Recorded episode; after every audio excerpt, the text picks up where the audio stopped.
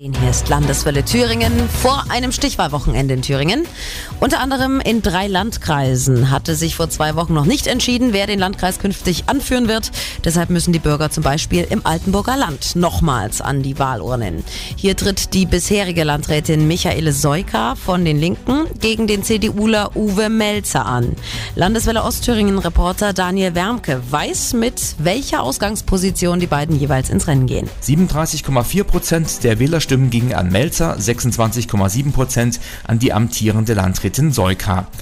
Für einen wirtschaftlich starken, familienfreundlichen und kulturvollen Landkreis Altenburger Land habe sich die Landrätin in den letzten sechs Jahren engagiert, so heißt es auf ihrer Webseite. Sie habe viel angeschoben und will ihre Arbeit weiterführen. Dieses Miteinander kommt im Landkreis etwas zu kurz und dafür will sich Uwe Melzer als Landrat einsetzen. Vor allem will Melzer, dass das Altenburger Land endlich die rote Laterne in Thüringen abgibt. Das soll durch bessere Infrastruktur, schnelleres Internet und eine Stärkung der Wirtschaft im Landkreis erreicht werden. Im Landkreis Sonneberg fällt die Wahl zum Landrat zwischen dem parteilosen Hans-Peter Schmitz und Danny Dobmeier von der CDU. Landeswelle Südthüringen-Reporterin Birgit Schunk berichtet. Im Kreis Sonneberg ist der parteilose Hans-Peter Schmitz bereits bestens mit der Kreisverwaltung und deren Aufgaben vertraut. Immerhin ist er seit zwölf Jahren Vizelandrat. Mit Danny Dobmeier käme ein neues Gesicht an die Spitze des Landkreises.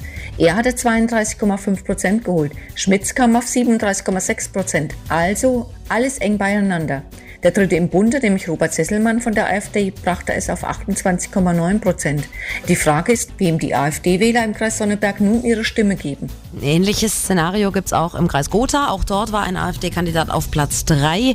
Hier haben die Bürger jetzt die Wahl zwischen Holger Kruse von der CDU und Onno Eckert von der SPD. Im ersten Wahlgang lag Eckert vorn. Mein Thüringen, meine Landeswelle.